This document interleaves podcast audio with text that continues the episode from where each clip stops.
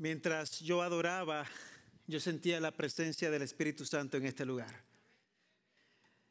Y uno de los pensamientos que pasó por mi cabecita limitada es cómo durante la semana, inclusive hoy mismo, yo he cometido errores, he tomado decisiones malas o equivocadas a veces que he tenido que arrepentirme delante del Señor y todavía su gracia me permite sentir su presencia. Es por la gracia de Él en mi vida y en tu vida que te permite percibir que Él está en este lugar. Amén. Dios está en este lugar y yo creo que es oportunidad de todos nosotros permitir que, que Dios haga lo que Él quiera hacer en tu vida y en mi vida y en mi corazón y en tu corazón. Por eso cuando eh, Arturo, Pastor Arturo, al final eh, ora pidiendo al Espíritu Santo que toque cada corazón en este lugar. No es una oración por costumbre, por tradición o para ver si hace algo. No, es una oración que debe ser con fe, sabiendo de que Él tiene algo preparado para ti. Si no estás perdiendo tu tiempo, yo estoy perdiendo mi tiempo estar aquí en esta tarde. Y nadie quiere perder su tiempo cuando podemos hacer tantas cosas. Una tarde como hoy, inclusive un buen nap en casa, después de un almuerzo. Pero yo sé que Él quiere hablar a tu corazón. ¿Y cuántos están listos para escuchar la palabra de Dios? Estamos listos para escuchar la palabra de Dios en esta tarde y dejar que Él haga como Él quiera. Hace muchos años en la escuela me introdujeron a un tema que yo nunca había tomado en cuenta y quizás es la primera vez que la mayoría de ustedes escuchan esta palabra. Se llama construir un genograma. Un genograma es un gráfico que representa las relaciones familiares, patrones de comportamiento y características médicas y psicológicas que podamos tener a lo largo de nuestra vida por, porque nuestras familias experimentaron ciertas cosas así y hoy día hay patrones que usted y yo vivimos a raíz del pasado. Y no nos damos cuenta. Y pensamos que somos quienes somos porque sí le dio la gana así la vida, pero ha habido cosas que han pasado. Al frente van a ver una foto de un ejemplo de un programa en la Biblia donde usted puede ver diferentes nombres y quizás no sea muy claro, pero quiero que vea algo en particular. Quiero que vea unas líneas rojas que van de esquina a esquina de lado a lado. Y esas líneas alrededor que tienen su propósito y significado indican cosas que, que son muy importantes saber. Imaginemos por un momento que nuestras familias son como una novela de televisión. Algunos dicen, pues claro, es igualito a las novelas que han visto muchos de ustedes, porque yo no veo novelas. Digo yo, novelas de televisión donde cada episodio refleja nuevos giros secretos que se encuentran. Los genogramas como este te ponen al día con lo que ha estado pasando. En un genograma puede ver quién está casado con quién. Y cuando yo hice mi genograma, que se fueron al menos cuatro generaciones atrás, yo recuerdo ver que ha habido muchos divorcios. Recuerdo ver que ha habido patrones también de enfermedades como cáncer, donde mi abuela murió de cáncer, mi abuelo murió de cáncer, eh, y otros tíos han experimentado cáncer, entre otras cosas, presión alta y entre otras cosas, y me hace ver, mm, al menos tres cosas. Primero, orar para que Dios rompa con eso en mi generación sabiendo que Dios puede hacerlo. Número dos, comer mejor y hacer ejercicio y cuidarme quizás un poquito más que las generaciones anteriores, pero claro, primero es ponerme en las manos del Señor para que rompa ciertas cosas o cancele ciertos problemas que se han visto en generaciones. También en el proceso me he dado cuenta que encontré que, hay un culebrón, como le llaman por ahí, de relaciones. Y espero que no sea una palabra mala en alguno de sus países. Pero donde en esas relaciones el abuelo no le hablaba a la abuela, el tío número 15 no le hablaba a la tía número 7. Y así sucesivamente. Mi abuela tuvo seis hijos reconocidos. Mi abuelo tuvo que tener al menos 15. Y yo recuerdo muy bien mi abuelo visitándole y, ver que yo le hacía preguntas y todavía hoy estoy descubriendo hijos de mi abuelo que yo no sabía que tenía pegado por todo Estados Unidos. O sea, que ha habido cosas que he descubierto a través de, de mi caminar por medio de lo que le llamamos un genograma. He visto que hay secretos familiares, donde hasta quizás los otros días un primo lejano se enteró que su papá era este, no este. Y es un secreto familiar que todo el mundo, ¿qué? Calla. Secretos que quizás en tu rancho has tenido y dice, ¿y cómo yo llegué aquí hoy? ¿Y cómo yo puedo vivir la vida como la vivo? Y cómo aún quizás puedo servirle al Señor porque quizás yo llegué aquí de la nada, digo yo, o de un accidente, dicen algunos o quizás una mamá fue abusada y lo supiste o no lo sabes, pero ha sido un descubrimiento de tantas cosas del pasado que tú dices, yo estoy aquí hoy por la gracia de Dios. Yo estoy aquí hoy porque Dios ha tenido algún propósito en mi vida que no entendía. Si muchos han visto un árbol, en los árboles salen ramas y hay un dicho que se ve o una idea clara que quizás usted ha escuchado antes que las ramas de un árbol genealógico conectan a los individuos, indican sus vínculos directos como hijos, padres, hermanos y otros parientes. Quizás usted conoce todos sus hermanos o quizás todavía está por descubrir. Yo he descubierto muchas cosas de mi pasado haciendo preguntas en el funeral de mi abuela. Conocí tíos que nunca había visto en mi vida. Y qué interesante que hoy yo estoy aquí sin entender el marco completo muchas veces, sin entender lo que Dios hizo a través de la historia. Dios obrando Esta serie que estamos trabajando hoy se llama Ramas, una historia de esperanza. Y vamos a estar aproximadamente cuatro semanas dirigiéndonos en esta dirección y va a haber varias personas aquí al frente compartiendo la palabra de Dios. Es una serie que ha cautivado mi corazón. Porque estamos entrando en la época que navideña y hoy veo mucha gente con colores rojos, verdes, negros, colores navideños, porque sabemos que es una época mágica del año. Una época de celebración, un momento para las, reuniones tradicionales familiares, las reuniones acogedoras y esas películas que nos recuerdan lo importante que es la familia. Amamos todo esto. Tú amas todo esto, quizás yo amo todo esto, pero admitámoslo. Vamos a admitir algo muy importante. No siempre es tan bonito como parece. Quizás hay gente todavía en duelo por pérdida de familiares. Ya te acuerdas de esa niñez o ese momento en tu vida donde tu Navidad se volvió negra por situaciones difíciles en tu vida y se te hace difícil pensar quién celebra una Navidad. Quizás hay tensiones familiares únicas, un espejo que refleja las imperfecciones de tu vida, de mi vida, fracturas en nuestras propias familias, que uno dice, ay, valdrá la pena, valdrá la pena Vivir es una, una época donde la alegría se mezcla con, con melancolía. Para algunos, donde las festividades, festividades a veces iluminan los rincones más oscuros de nuestra vida y del mundo, y la gente dice, no quiero celebrar. Y ahora vamos a adentrarnos en una serie que, que habla de algunas damas, mujeres en la genealogía de Jesús, comenzando con Tamar. Ahora, quiero ser claro en esto. Yo hablaba con Marisol y con otras personas y me pregunté, ¿por qué predicar de Génesis 38 en la Navidad? Esto es un capítulo muy oscuro. Esto es un capítulo muy difícil de digerir.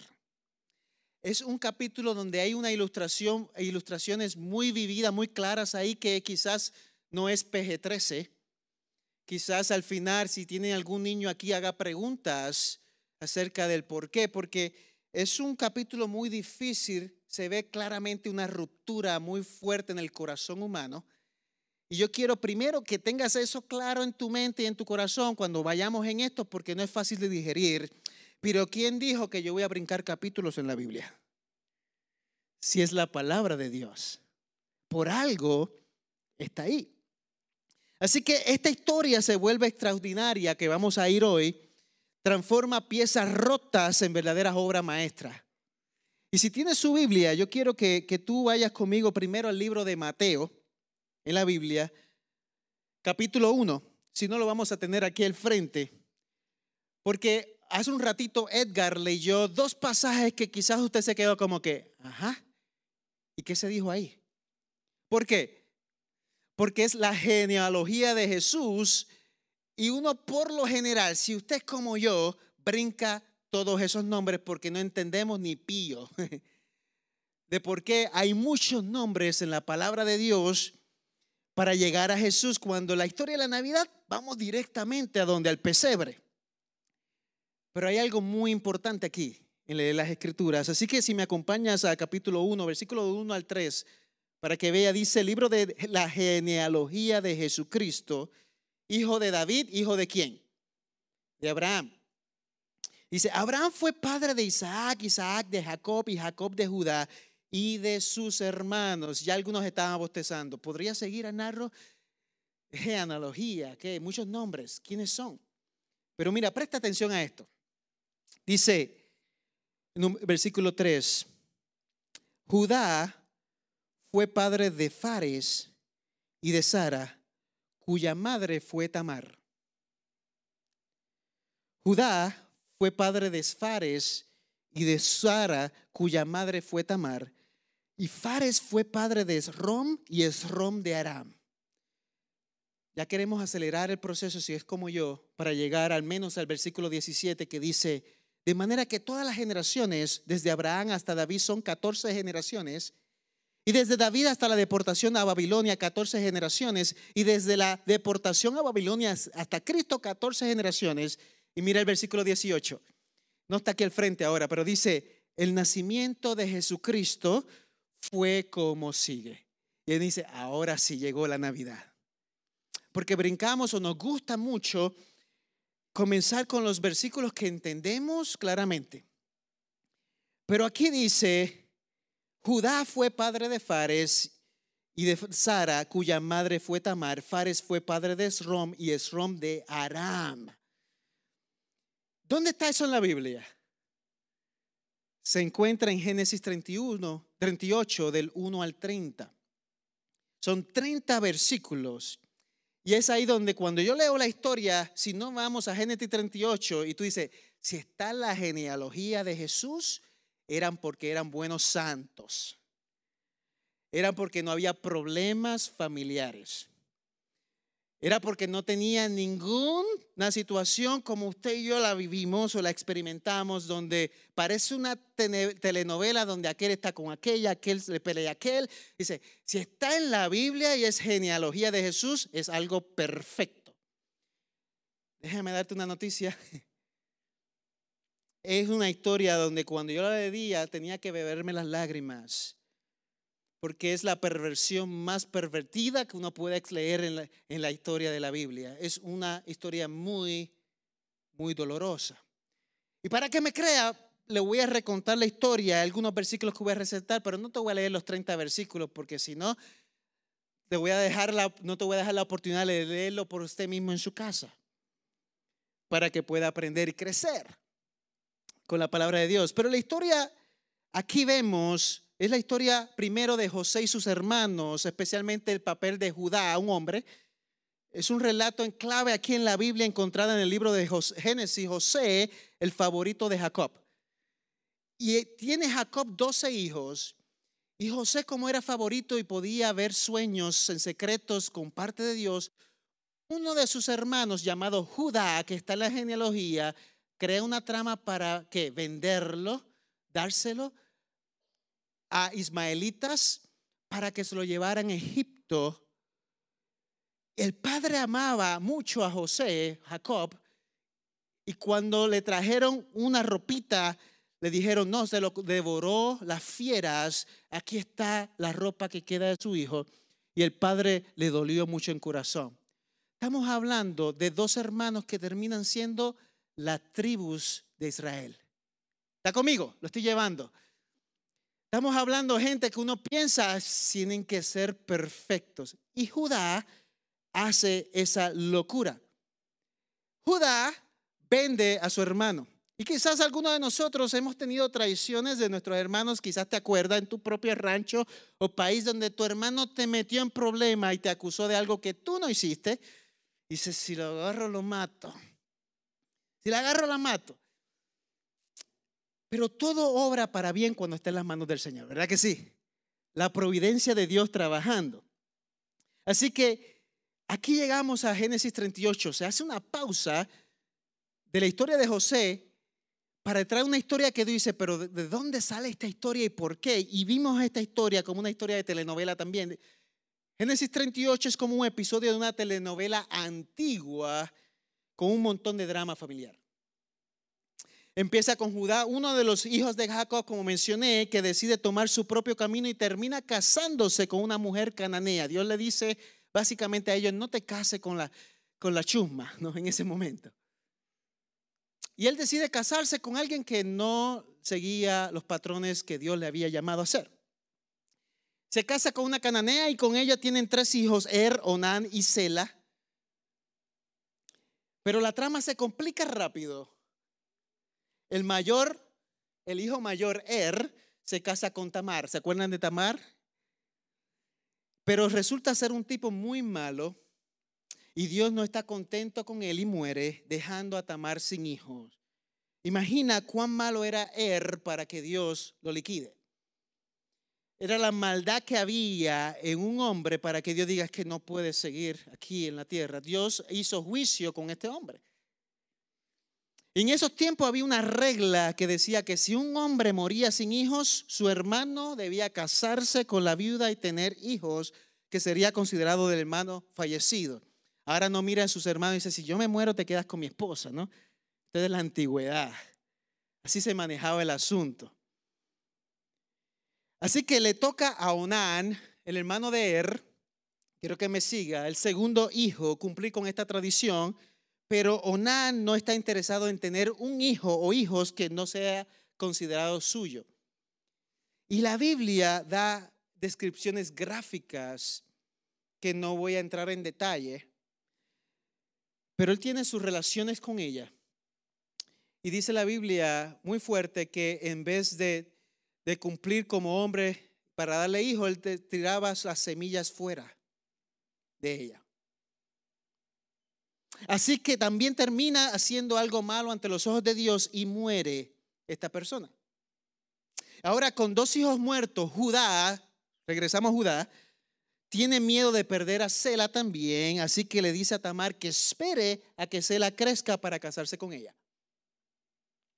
Pero en realidad aquí no tiene ninguna intención de cumplir su promesa, es una mujer que está siendo abusada, una mujer que está siendo maltratada.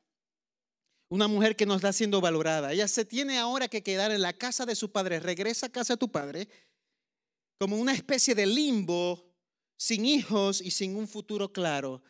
Es como que no sirves para nada. Estás en el piso. El hombre el que tiene valor, tú no tienes valor, tú pierdes. Quédate allí. Y Judas tenía el control de ella, de su futuro. Qué triste, ¿no? Y la historia muestra cuán complicada puede ser las dinámicas familiares y las consecuencias. Usted dirá, yo pensaba que yo era el único en mi país viviendo con todos estos problemas familiares. Déjame decirte, no, está en la Biblia desde Génesis. Y quizás eso te dé esperanza hoy. Quizás eso te ayude. Aquí vemos un recordatorio de que los problemas familiares y las decisiones difíciles no son nada nuevo. Han existido en la historia. Y la situación de Tamar aquí en particular resalta cómo las mujeres a menudo quedaban atrapadas en situaciones complicadas debido a las decisiones de hombres. Y eso como hombre aquí al frente me duele. Y quizás hoy tú escuchar eso como mujer, que las mujeres que están aquí, las damas,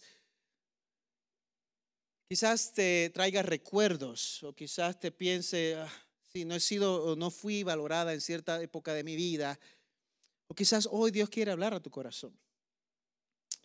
Pero en esas dinámicas que se ven, llega aún algo más profundo, un patrón de fractura que duele el corazón.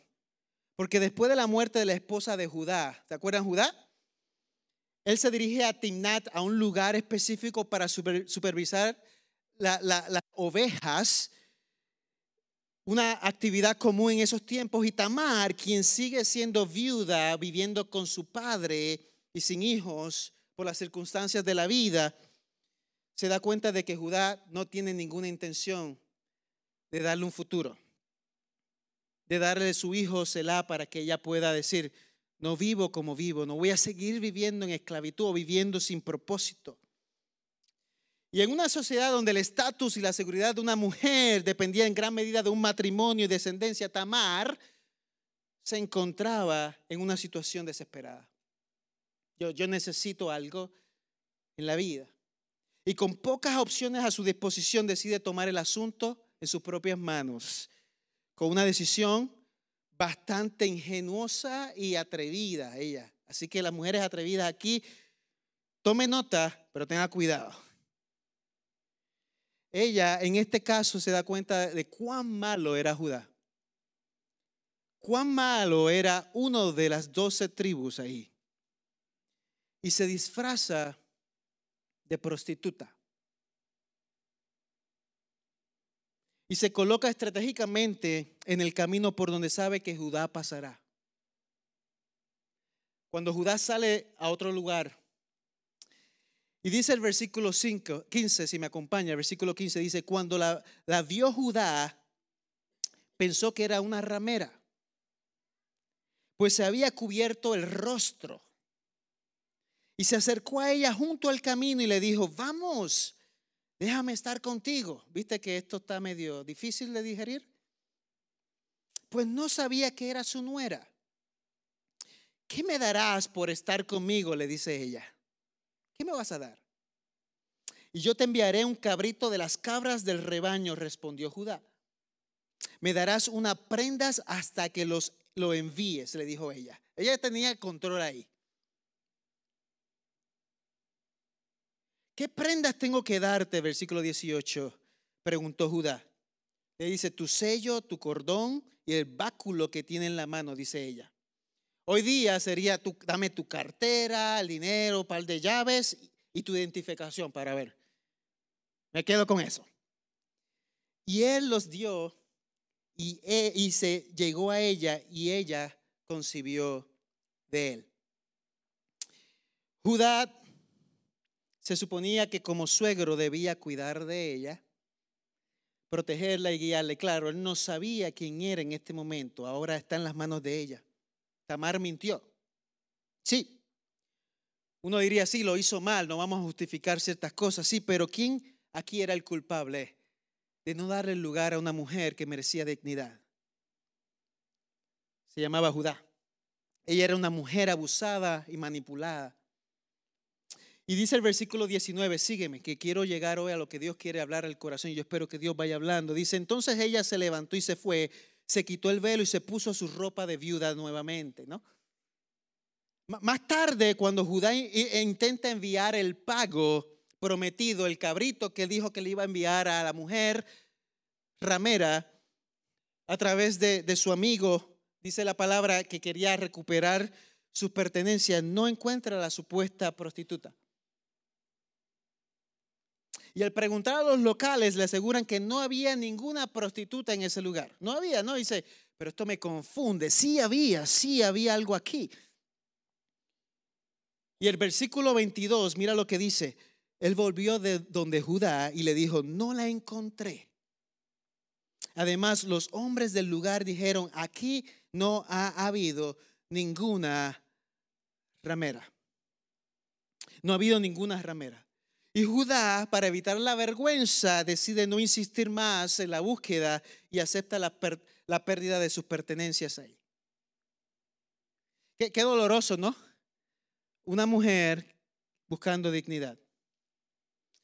Y usted dice, pero qué tiene que ver esto con mi propia vida, ¿no? En mi proceso. Tú sabes tu historia, yo no la conozco. Me gustaría conocer más de ti. Pero aunque quizás no sea tan dramática como esta, yo, yo recuerdo la imagen de mi abuelita, que ya está con el Señor, Providencia era su nombre, en el que mi abuelita tuvo seis hijos con el mismo hombre. Un abuelo que al final de su vida abrió su corazón al Señor y le servía y Dios redimió su vida. Pero yo recuerdo que él estaba casado y yo cuando estaba en casa de mi abuela, venía y la visitaba y mostraba cariño hacia ella y le pedía un beso a mi abuela. Y mi abuela no se lo quería dar y él como que la quería forzajear un poquito, dame ese beso que lo quiero yo. En ese momento parecía risa y todo, pero la realidad es que en el fondo del corazón era como si él la quisiera utilizar y no darle su lugar. Mi abuela nunca se volvió a casar porque era simplemente una mujer que se dedicó a sus hijos y a todos sus nietos, que muchos de nosotros la vimos como esa matriarca que lo entregó todo. Pero muchas veces como hombre hemos cometido esos errores de creer tener el control de todo. Y yo vengo a la imagen de ella como una mujer fiel. Pero gracias al Señor que Dios ayudó a mi abuelo para que sus últimos años él se redimiera, ¿no? Y ya estaba con los brazos del Señor.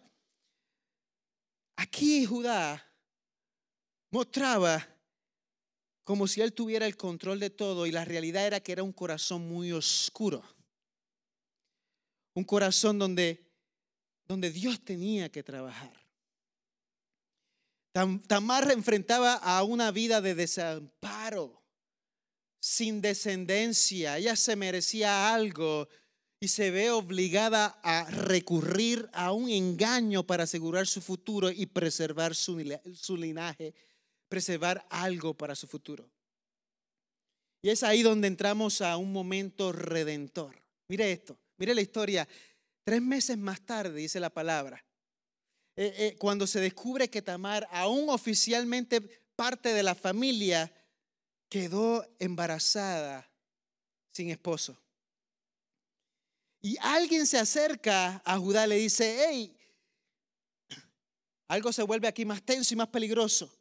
Porque en esa cultura, estar embarazado sin esposo era considerado algo muy malo que quizás te llevaba a la muerte. Y Judá se entera de la situación y reacciona con ira y pide que Tamar sea castigada. Dice, hasta quemada. Él era el culpable. Aquí refleja las estrictas normas de ese tiempo. Y mira lo que dice el versículo 24. Dice, a los tres meses informaron a Judá diciendo, tú no eras Tamara fornicado y ha quedado encinta a causa de las fornicaciones. Mira qué hipocresía. Dice, sáquenla, dice él, sáquenla. Y que sea quemada, dice Judá. Y cuando la sacaban, ella envió a decir a su suegrito lindo, del hombre a quién pertenecen estas cosas. Estoy encinta. Y añadió, les ruego que examine y vea de quién es este sello, este cordón y este báculo. Báculo, la carterita, la ID, aquí está todo. Judá los reconoció y dijo, su redención, ella es más justa que yo por cuanto ya no lo di por mujer a mi hijo Selah, y no volvió a tener más relaciones con ella. Ahí Dios tuvo que tocar el corazón y eso me muestra un cierto arrepentimiento. Porque arrepentimiento es, cometí un error, metí la pata, no lo voy a volver a hacer. Arrepentimiento no es cometer un error, moví la, la pata y cuando me siento como me quiera sentir, hago y vuelvo, meto la pata. No, porque eso no es arrepentimiento. No es un cambio de 380 grados. Cuando tú y yo me arrepiento de verdad de algo, ya sea con un familiar, con tu esposa o hijo, si tú lo vuelves a repetir mañana y dices, me arrepiento de nuevo, y lo vuelves a repetir el martes, me arrepiento de nuevo, la persona te va a decir, tú no estás arrepentido. Tú no estás arrepentida, tú simplemente te sientes como que es, quieres apaciguar la situación y todos nosotros sabemos lo que significa eso. Aquí él se arrepiente. Y me gusta que dice que no vuelve a tener o a cometer el mismo error o tener relaciones con ella. Aquí vemos un movimiento astuto y valiente. Tamar revela la pertenencia que Judá le había dado como garantía durante su encuentro. Y al mostrar su sello, el cordón y el báculo de Judá, ella identifica indirectamente como el padre de niño que está en su vientre. Y esta revelación es un momento crucial para ambos personajes. Para Judá es un despertar repentino, humillante, o sea, frente a todo el mundo, todo el mundo se entera la locura que él hizo con una mujer que se encontró en la calle, pero que realmente tenía dignidad, que realmente estaba buscando en desesperación asegurar un futuro y una descendencia, que él actuó injusticia y de manera injustificada hacia él y ella buscando realmente un futuro con dolor en el corazón. Y mira el versículo 26. Dice, Judá lo reconoció y dijo, ella es más justa que yo por cuanto yo no la di por mujer, a mi hijo se la no volvió a tener más relaciones con ella. ¿Qué te dice eso? Lo que dije. Pero hay algo impactante que pasa. El versículo 27 vemos que una línea familiar cambia para siempre. Es la obra redentora de Dios que a pesar de lo más bajo que una familia puede caer, todavía Dios puede mostrar su gracia cuando hay arrepentimiento. Cuando hay un cambio de corazón, cuando las cosas, las circunstancias de la vida cambian. Yo, te puedo decir muchos chismes familiares, pero el chisme es del diablo.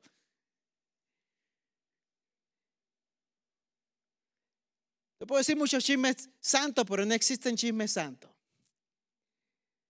Tú conoces tu familia, yo conozco mi familia.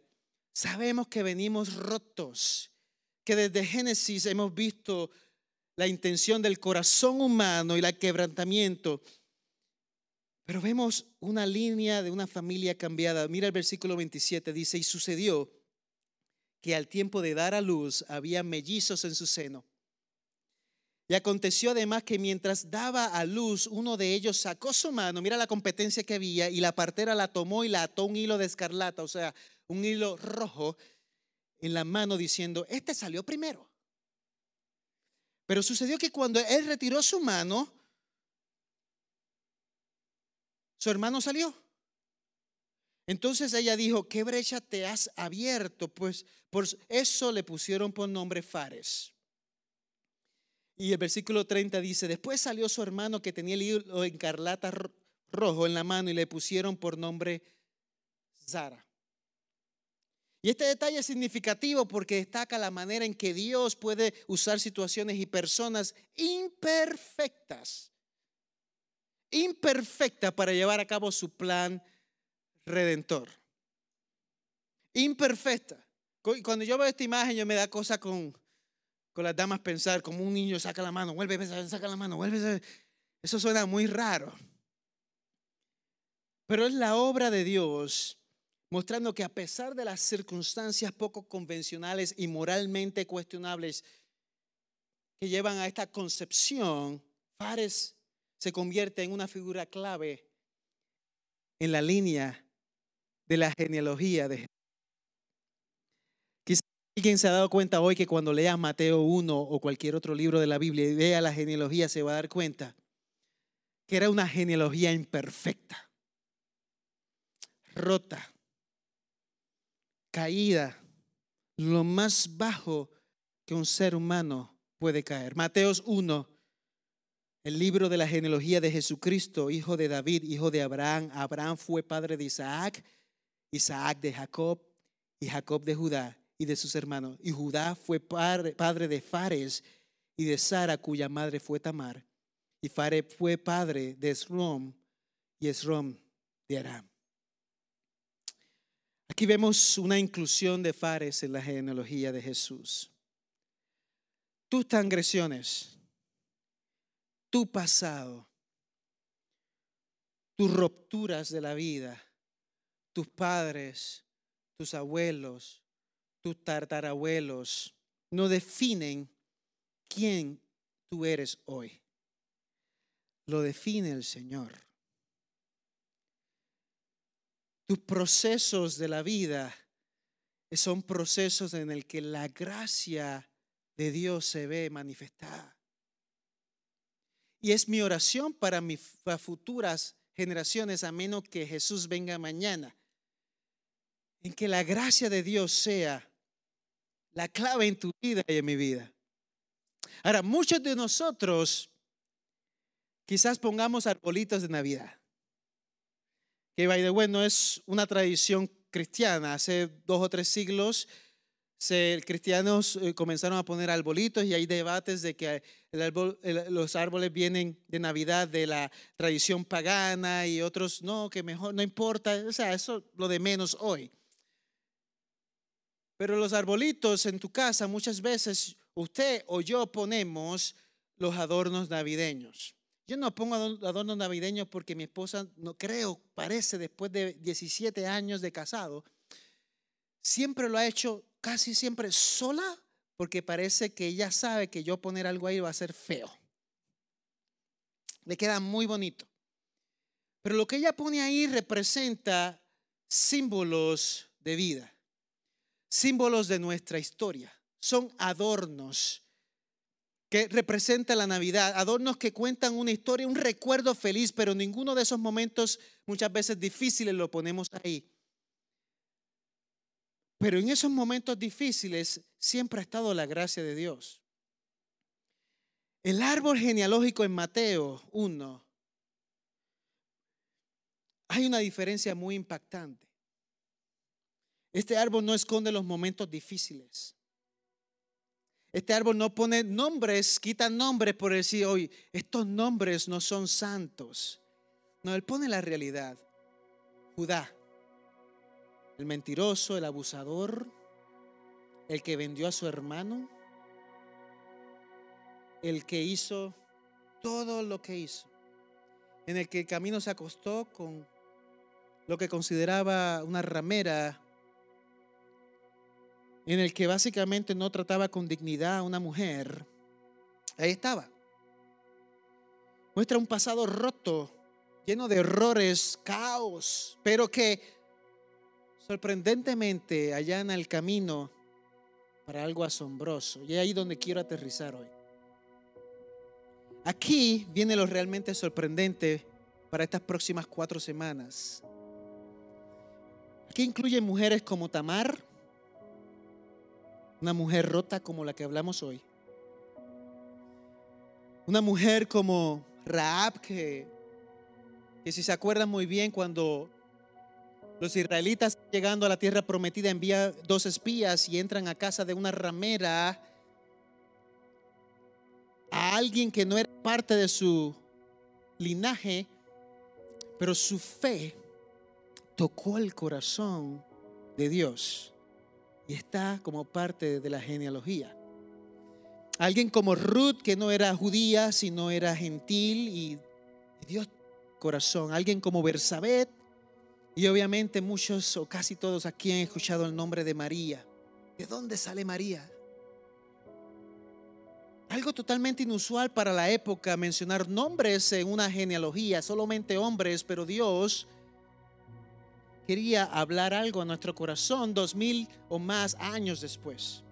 Cada una de ellas con sus historias únicas, a veces complicadas, añade en dimensión profunda a esta genealogía un adorno a ese árbol, a esas ramas que hoy podemos celebrar. Ellas no solo aportan validez, representan la esperanza.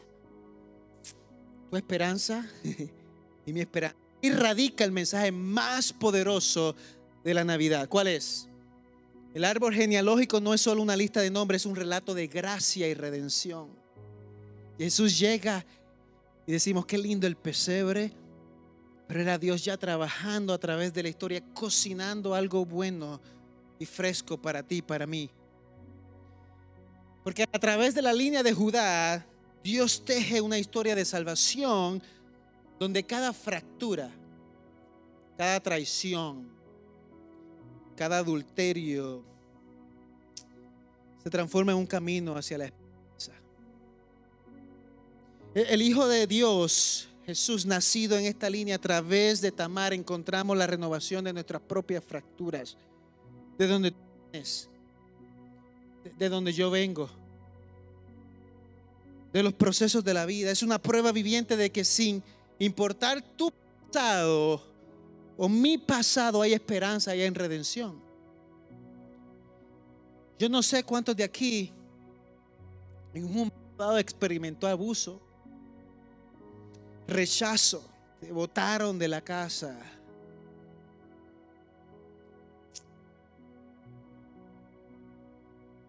Te dieron una patada. O quizás cuántos de aquí abusaron o votaron o patearon. Para los dos, los dos lados,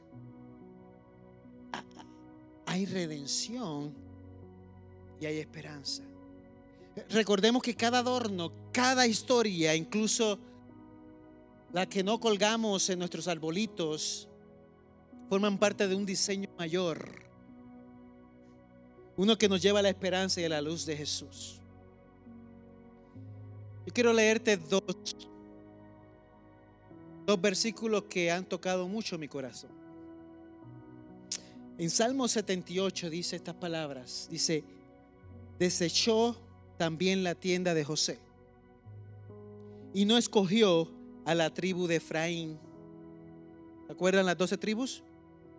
Dice, sino que escogió a la tribu de Judá, al monte Sión que él amaba. Y edificó su santuario como las alturas, como la tierra que ha fundado para siempre. Y escogió a David su lo tomó de entre los rediles de las ovejas, lo trajo de cuidar las ovejas con sus corderitos para pastorear a Jacob su pueblo y a Israel su. Y él los pastoreó según la integridad de su corazón y los guió con las destrezas de su mano. Mira las palabras que dicen aquí. Escogió. Dios que escoge. Dar del pasado, Dios que escoge. Dios redime. Dios toca.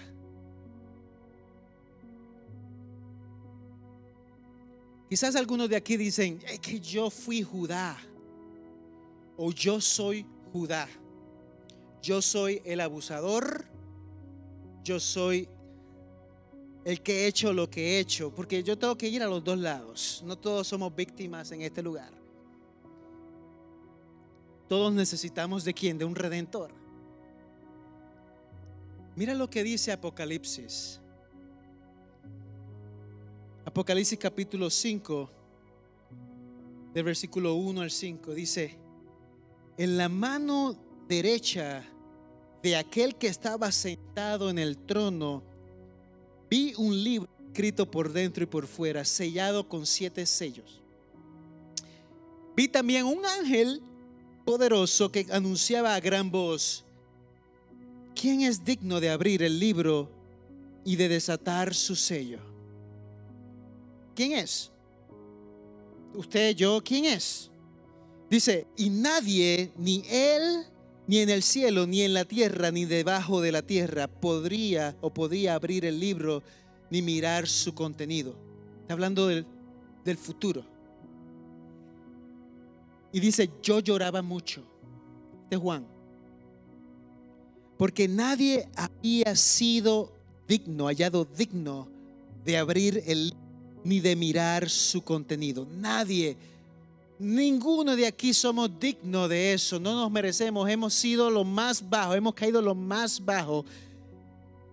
Pero aquí hay una frase que cuando la leí anoche para repasar lo que Dios tenía preparado para mi corazón y para, espero yo, tu corazón, esto me cautivó. Decía, yo lloraba mucho porque nadie había sido hallado digno de abrir el libro ni de mirar su contenido. Y mire, entonces, uno de los ancianos me dijo, no llores, no llores, mira, mira, el león de la tribu de quién? De Judá. El león de la tribu de Judá, la raíz de David, ha vencido para abrir el libro y sus siete sellos. Ahí vamos a la cruz Ahí vamos al Cordero. Ahí vamos al león de la tribu de Judá. Este es árbol genealógico. Judá emerge como una figura central recibiendo la bendición de Jacob y la gracia redentora del Señor. Para que generaciones futuras todavía puedan mencionar su nombre, no por sus propios méritos, porque no es tus méritos, no son mis méritos, no es lo que yo hemos logrado, lo que tú has logrado, no es mi santidad, no es tu santidad, no, no inclusive no es tu pasado, no es tus divorcios o tus rupturas, no, no es tu crisis, tu depresión, no es tus abusos o los que han sido abusados en este lugar, no, no, no, es tu familia, de dónde viniste, si fuiste adoptado, si fuiste encontrado en la basura por alguien, si alguien te rescató. No, no es tu historia la que te define, la que te define es la gracia redentora de Jesucristo en tu vida y en tu corazón. ¿Cuánto le puede dar un aplauso al Señor por eso?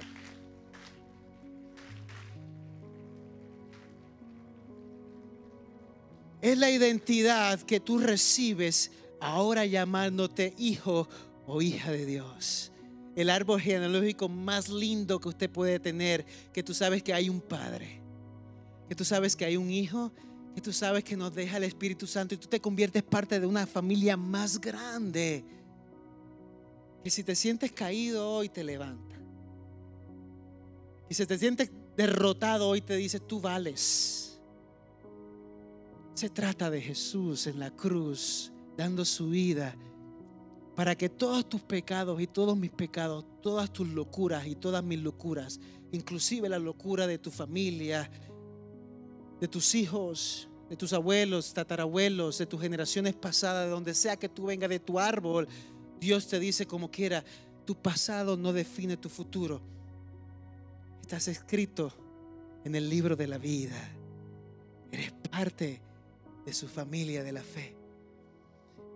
Y para mí cuando dice no llores, versículo 5, no llores, no llores, hey, no llores. Mira, el león, qué imagen, el león, la tribu de Judá. ¿Quién es el león de la tribu de Judá? Si no es el rey de reyes y señor de señores. Y quizás usted diga hoy es que eh, ha sido, ha sido tan malo, tan mala en Efesios 2.7 Dios te da una palabra hoy te dice, a fin de, de poder mostrar en los siglos venideros las sobreabundantes riquezas de su gracia por su bondad para con nosotros en Cristo Jesús. Uno de los versículos que más me llevo al corazón es este, que las misericordias de Dios se renuevan cada mañana.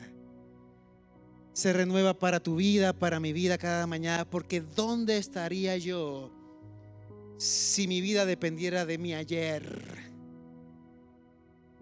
De anoche, de antenoche, si no fuera a través de la misericordia de Dios, que me mira con ojos de amor y de gracia, que te mira con ojos de amor y de gracia. Así que el bebé el bebé de Belén, la belleza del bebé en el pesebre, en el lugar sucio, que todavía nace en un lugar, un pesebre, no como en las fotos hermosas que vemos por ahí, un, pesebre hermoso, bonito, no apestaba. No tenían, nadie le podía abrir las puertas de esos hotelitos que existían en esa área o esas casitas, nadie, no tuvo que nacer allí. El bebé de Belén vino del linaje de Judá del linaje de Tamar está en la genealogía. Y eso representa la gracia y la misericordia de Dios para tu vida y para mi vida.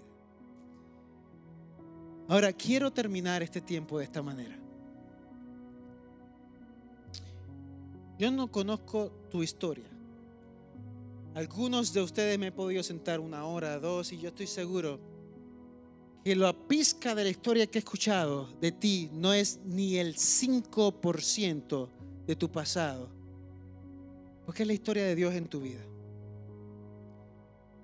No sé cuáles han sido tus batallas, inclusive tus victorias, pero sí recuerdo esto. Recuerdo estar sentado hace más o menos un mes y medio en La Paz, Bolivia, a 13 mil pies de altura, con un grupo de jovencitos de aproximadamente 20 a 30 años, con una organización que se destaca en rescatar niños, mujeres, inclusive hombres abusados sexualmente, maltratados, y escuchar sus historias. Escuchar como el primo, la prima, como el tío, la tía, como, como el papá o, la mamá, como de generación en generación. Historias vividas del maltrato que lo único que hacía mi corazón era apretarse. Yo no quiero eso para mis hijos. Yo no quiero eso para mí. Yo no quiero eso para ninguno. Nadie se merece algo así. Pero después de meses, y me decían, de llegar todo sucio, sucia, roto, llegar allí, reunirse, encontrar el amor de Jesús y encontrar la restauración. Y una persona en todo el grupo dijo estas palabras que cautivaron mi corazón. ¿Sabes por qué? Porque allí en ese lugar, igual muchos de nuestros países, para ver justicia, al menos mínimo 10 años para llegar a un juicio. Ya en 10 años tu vida ha cambiado y dices, yo no quiero repetir lo mismo viendo a la persona frente a frente 10 años después, yo quiero seguir mi vida. Y ella dijo estas palabras, una jovencita, dice, ya han pasado tantos años. Y dice estas palabras que cautivó mi corazón. Yo entiendo que en cierta manera un poco equivocada, pero no importa. Decía, yo no creo en la justicia. Pero lo dijo más bien, yo no creo en la justicia terrenal, porque Dios es un Dios de justicia. Pero dijo esta palabra, yo no creo en la justicia terrenal, pero yo creo en la sanidad de Dios. Yo creo en la restauración. Y sus lágrimas bajaban diciendo que en Jesús hay vida. Que en Jesús hay victoria. Aquí hay gente que necesita ser sanada. Aquí hay gente que necesita encontrarse a Jesús. Aquí hay damas que necesitan ser valoradas, dignificadas, abrazadas por su pasado. Aquí hay hombres que necesitan ser renovados. Esta es tu oportunidad hoy. Yo te invito a abrirle el corazón a Jesús y al Espíritu Santo. Que Él trabaje en tu corazón. ¿Estás conmigo en eso? Vamos a comenzar con un tiempo de oración. Y si hay alguien en este lugar que necesitas rendirse delante del Señor, entendiendo que esta historia ha impactado tu vida, ora conmigo. Si hay alguien que necesita una oración más allá, puede pasar aquí al frente. Puede hacer lo que usted quiera delante del Señor. Yo te invito a cerrar tus ojos, pónete sobre tus pies primero. Vamos a orar por este tiempo. Vamos a orar para que Dios haga lo que Él quiere hacer en esta Navidad y que Él haga la obra como Él quiera. ¿Cuántos están listos para recibir lo que Dios tiene? Ora conmigo y vamos a seguir en oración y administración un buen ratito. Espíritu Santo de Dios, venimos delante de tu presencia como adornos de árboles que tienen ramas y esos adornos, algunos hermosos y otros que parecen muy feos, capítulos de nuestras vidas.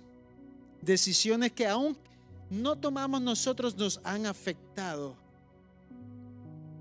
Yo te pido que esta tarde sea una tarde de sanidad, de restauración, de libertad al corazón. Una tarde donde podamos iniciar este tiempo de advenimiento, de Navidad, ya tú martillando el corazón para que ese día 25 de, de, diciembre no sea un día más, sino un día donde podamos libremente celebrar lo que es la Navidad junto con nuestros seres queridos, familias. Comienza a tocar corazones en esta hora. Comienza a libertar en esta hora. Comienza a hacer la obra, las tamares en este lugar las roots en este lugar, las Raabs en este lugar.